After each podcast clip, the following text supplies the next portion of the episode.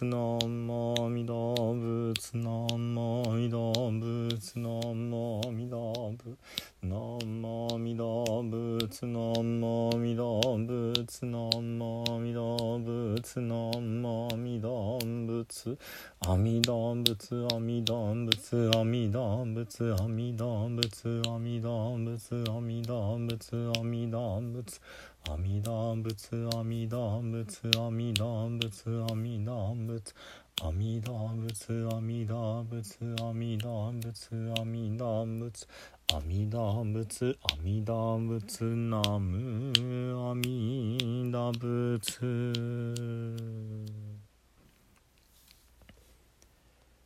皆さんこんにちは。三田参道の増田衛進です、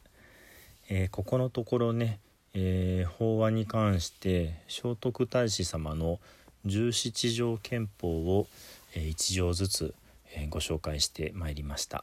それでね、え前回がその第17条目でねああやれやれ終わったなってところなんですけれども、えやっぱりねあの振り返ってちょっとまあまとめというかね総括をしておいた方がいいかなっていうふうに思う次第です。まああのねあのー、言ってみれば、えー、森の中に入ってね、えー、木を一本一本見て回ったっていうようなところが今の時点ですので今度はねちょっと高台に上がってその森がどれぐらいの広さだったのか、えどんな形をしていたのか。それからねあの木とこの木があ実は同じ種類だったんだなとかね。あのそういったまああのちょっと下がってみたところで分かる。そこで初めて分かるようなこともねあのまあ分析をする必要があるかなというふうに思うわけです。ですのでねあの、まあ細かくねちょっとあのエクセルを使って、え分析をしてみるとなかなかねいろんなことが分かってきましたよ。というわけでねあのー、その十七条憲法の、えー、ちょっと気づいたところについてねいくつかお話をしたいなというふうに思うわけです。えー、まず何よりも、えー、まあ日本のマグナカルタとしてねえー、古代に制定されてから、えー、覆されることがないすなわち今も生き続けているね、まあ、法律と言っていいのかね、あのー、としてこの十七条憲法を考えた時に一番重要なのはやっぱり第一条のまあ一言目ですね。えー、和をもって尊しとなせというところでねあの和ということを非常に重んじておられます。でねあの11条の17条のうちで、えー、まあ、和について明言してあるのはもちろん第1条なんですが他にいくつかあるわけですね。でもうはっきりと第1条と関係してますって、えー、書いてあるのがえー、っと第15条になるわけですね。えー、第15条は「私心」というものを、えー、まあ、公の仕事に就く方は、えー、それを、えそれに背中を向けてね、え公務に、え私心なく努めなさいという段でした。でね、えこの、えー私心を抜きにしてみんなでこう一致団結に団結しなきゃいけないよっていうところで、えー、まあ和という言葉はこの15条に直接は出てこないんですけども、えー、上下が、えー、まあ調和をするっていうようなね言葉で出てきます。で他に、えー、和がはっきりと出てくるものがですね、えー第13条ですね。第13条にはそのお仕事をね、えー、急にこうピンチヒッターで任されても、えー、もう昔からその職場にいたぐらいの顔をしてね、あのー、やれることを全部やりなさいっていうようなお話でしたけどもその中でえー、っと「忘ることかつて知れるがごとくせよ」ってねその現場の方々と他の方々と調和をしてね昔からよく知ってたんだってあのいうような心意気心意気でね心持ちでやりなさいっていうようなところがありました。まあこんな感じでねあのー、一つの、えー、まあキーワードというかねテーマが、えー、他の上他のところでねこう繰り実は繰り返されてるっていうことがあるんですね。であのもう具体的に同じテーマが出ているものもあります。えー、例えば、えー、牽制賢い人それからもっとす素晴らしい尊い人聖というキーワードが、えー、何回も出てきます。それから、え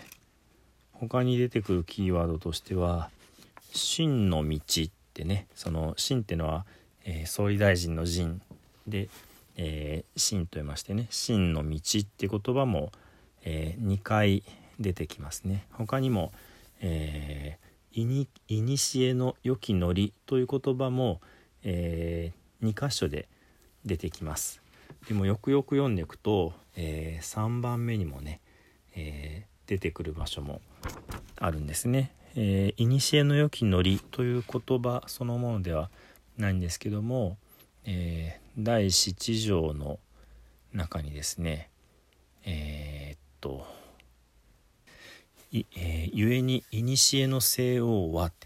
えー、西王は聖の王様ね。古の西王は官のために人を求め人のために官を求めずっていう言葉がありますけども、えー、昔のね聖なる王様は、えー、役職の、えー、どれだけのこう大変な役職かっていうとこでそれがこなせる人を求めていくのであって、えこの人僕の友達だからって言ってじゃあこういう役職をあげるよなんてことはしなかったっていうくだりでもね「えー、古の」っていうキーワードが入っています。そんな風に、えー、昔のしきたり、えー、ってことが、えー、まああのひそやかに書かれていたりもするわけですね。で、えー、今「は」っていうことと「まあ、古の良きのり」え「良き道」え「良きのり」で「真の道」って言葉を、え、ちょっとねピックアップしましたけどもあのー、他にもね、え、仏教について書かれてるところそれからまあ儒教と言っていいのかその仁義礼智信ですね、え、これを5種類あるね大事な、え、徳で5つの常と書いて五条っていうんですけどもね、えー、五条仁義礼智信。ただあのお伝えしているように聖徳太子様は、えー、儒教の五条ではなくって道教の五条ね。仁礼信義智という順番でねあの出てくるんですけども、まあ、あの儒教と道教ってどう違うかっていうとその中国の中でも、えー、とてもこう社会的なね、えー、秩序を維持していく儒教という教えに対してもっとこう真逆のねおおらかな考え方の、えー、引用がねこう陰と陽がぐるぐる巡ってえー、全てのものが、えー、その根源に返っていくというようなね道教の、えー、考え方とは少し違うわけですね。それで、えー、5つの功徳というのが人霊神義と神義という順番でね、聖徳太子様が定めた冠位十二回という冠の色で、えー、位が変わるというのはこの人霊神義という順番で冠の色が変わっています。でその5つのもう一つ上でね、えー、徳という、えー、まあ位があってねですですから大徳小徳から始まって、えー、大臣小臣っていうふ、えー、人礼、えー、大礼小礼、えー、っていうふうにねあのつながっていくわけです。まあ、17条憲法にこの5条が全部はっきり書いてあるわけではないんですけども出てくる順番がやっぱりその、えー、例が最初に出てきてその次に「真」「義」っていうふうにねあの目に見えるところでははっきりとこの道教の五条の順番で出てくるわけですね。まあそんなふうに、えー、あとはあのなんだ祭りごとの、まあ、政治のね、えー、国の治める働き方について書かれているところとそれから真逆でねあの悪徳ですね、えー、こういうことをするのは良くないっていうようなことも、えー、実は繰り返し繰り返し書かれてあるわけです。ですので、えー、まあ一覧表を作ってね、えー、この条には和について書かれてるとこがあるなとか、えー、この条に関しては牽制について書かれてるなみたいなことをこうずっとこう縦横揃えて見ていくとだんだんと分かってくることがありました。まずえ第1条なんですけども、まあ、もっぱら和をもって尊しとなすというところが注目されがちですけれども第1条結構長いんですね。で第1条に書かれてるのはそのまあみんな仲良くしなさいということです。でよく似た内容が実はありましてそれが一番最後の第17条なんですね。であのー、第1条は聖徳太子様をこう取り巻いている現状について書かれてあります。つまり、えー、みんなこう自分たちの仲間だけで集まってねでいろんなことが分かってる人なんてそうそういないよってですぐに喧嘩するしということが書かれてあります。ですからこれが第1条が現実なんですね。で対してじゃあ17条は何が書かれてるかっていうとその現実に対して、えー、理想でして、えー、政治というのはそもそも、えー、みんなで話し合ってねみんなで考えていかなきゃいけないんだ。でみんなでこう議論を尽くせばだんだんとみんなの意見が道理にかなった、えー、筋の通ったものになるんだからっていうねこういうことが書かれてあるわけです。両方ともね、あの仲良くしなさいってことが書かれてある。でも第1条の現状に対して第17条が理想なんですね。なのでこの17条憲法というのは現状から理想に向かってどういうことを了解して心得てもらったらいいかってことを実は非常にこう計算して書いてあるなってことが見えてきたわけです。だから第1条と第17条は基本的には同じ内容です。ただそのニュアンスというかトーンがまるっきり違います。でねえー、次に見えてきたことが仏教です。仏教はね第2条にしか書いてありません。厚く散歩を山へ、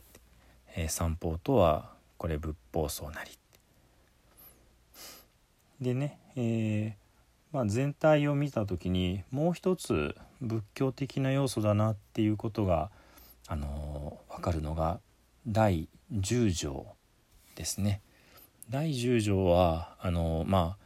えー、怒るなっていうところから始まっていて自分が必ずしもあの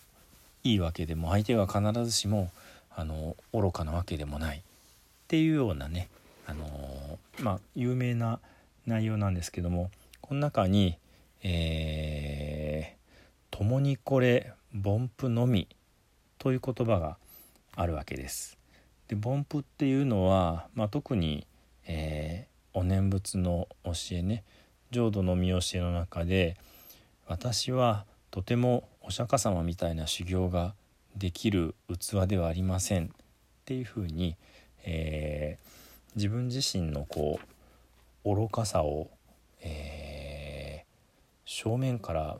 向き合って受け止めてで自分の弱さを、あの、認めた方を、まあ、普通の人という意味で凡夫というふうにね、あの、呼ぶ呼ぶわけですけどもこの十七条全体の中では、まあ、仏教のことを直接書いている2条の他にはこの第10条の凡夫という、えー、考え方に、まあ、仏教にね、えー、裏付けられた聖徳太子様の哲学が垣間見えるなっていうふうに思うわけです。で、えー、第10条、えー、ごめんなさい仏教はねあのどういうことを言ってるかっていうと、えー、聖徳太子様にとってはねその曲がれるを直すねあの背筋曲がっている人の背中に物差し長い物差しを入れてピッてこう立つみたいに仏教という、えー、世界中の人が認めた素晴らしい物差しこれをね背中にスッとさせば、まあ、あのひねくれた間違った心のものもこうキュッとね、えー、姿勢が良くなりますよっていうようなことなんですけども実はこの、まあ、曲がったものをまっすぐにするのを、えー、ため直すなんて言いますけども、えー、これはお花を生けたりする時にねこう木を、えー変な方向にねじれているのをこうぐっと曲げ直すみたいな感じに使う言葉ですけども実は十七条通してずっとため直しをしてるんですね。つまりわざとダメな人愚かな姿を見せておいてこういうことは良くないよねってことを聖徳太子様は繰り返し繰り返しこうおっしゃってるわけですだから読んでる人もああこれはいかんこれはいかんよねっていうふうにね、あのー、思っていくその、えー、一番の真の物差しがこの仏法なんですね。まあ、もちろんあのリアルに文章の中にはほとんど出てこないですけども私はこのため直しってことを言うために第2条で仏教のことが出てきてるんじゃないかなっていうふうに思うわけです。でその凡夫というのは、えー、人に優劣をつけるのではなく、えー、いいところも悪いところもみんな持ち合わせてるんだよ。つまりえー、平等にね人を見ていくという考えなんですね。仏教は平等ときます。これ一つのポイントです。では第3条は何でしたっけ？天地引用についてね書かれていました。仏教に対して道教の教えだっていうことを私は言ってきましたけども、えー、この天は天であり地は地なんだって。つまり大きみを天として進化の者たちは地であってこれがひっくり返る。つまり、えー、進化の者が大きみを押さえつけて自分がトップに出ようとしたらそれは、えー、天と地がひっくり返ると地は破れて壊れてしまうっていうふうにねまあ脅しているわけで、えー、さっき平等って言ってたのにここでは上下をしっかりとてもしっかりこう、えー、つけるべきだってことを言ってるわけですね。だからこの矛盾に気づきましたか？こんな風にね、えー、道教を、えー、まあなんて言うんでしょうね。道教の虎の意を買って、えー、オラが王様ね、えー、聖徳太子様が、えー、奉る、えー、大君という存在を中心に日本を作っていかなきゃいけないっていうまあ上下のピラミッドというかね、えー、そういったものを、えー、築き上げようとしておられるわけです。ね、ですので、えー、仏教では丸い輪っかだったけどもここでは天地天が上に必ず来るという、まあ、あの三角形のピラミッドみたいなね、えー、イメージかなというふうに思います。そしてですね、えー、1234条目に出てくる、えー、霊を守るこれはまあ礼儀作法の礼ですけれどもこれが、えー、仏教道教に対して儒教的な価値観だっていうふうにお伝えしましたこのね儒教的な価値観が向いているのは実は進化に対してだけなんですねつまり、えー、大君に仕えるべきまあ豪族たち豪族たち豪族出身の役人たちという感じでしょうかね。ですので実はその儒教というテーマを、えー、絞った場合には全人類を相手にしているのではなく、えー、大君を相手にしているのではなくその下で管理される、えー、まあ役人クラスの方々だけを対象にしてこの儒教の教えっていうのは説かれてるんですね。どうです17条でねあのまあ短いし一つの塊だななんて思ってると誰に向けて語ってるかっていうのは結構細かく変わっていくわけなんですね。ですのでね、えー、ちょっと長くなりすぎましたので今日はここまでに止めますけれども、えー、17条憲法を分析していくと、えー、その仏教という、えー、素晴らしい教えでみんなをこうため直す、えー、まあ悪い姿勢を良くしていくっていうのがずっとずっと入っています。で、えー、天地をちゃんとわきまえなさいということで、えー、仏教でこう丸く作っていた価値観を今度は三角のねピラミッドで上下にパッキリ分けますそして、えー、儒教的な価値観はこのピラミッドの下半分、えー、大きに仕えるべき者たちの在り方をこう規定していくわけですね。こんな風にして、えー、なかなか巧みにね書かれているなっていうのが分析をして、えー、感じたことになります。まあこういう話こそ本当は 図にしてお見せしながら話した方が、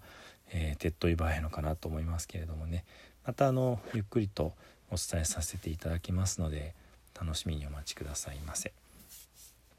では最後に南無阿弥陀仏を十遍ご一緒にお唱えください。土生十年ナムアミダブナムアミダブナムアミダブナムアミダブ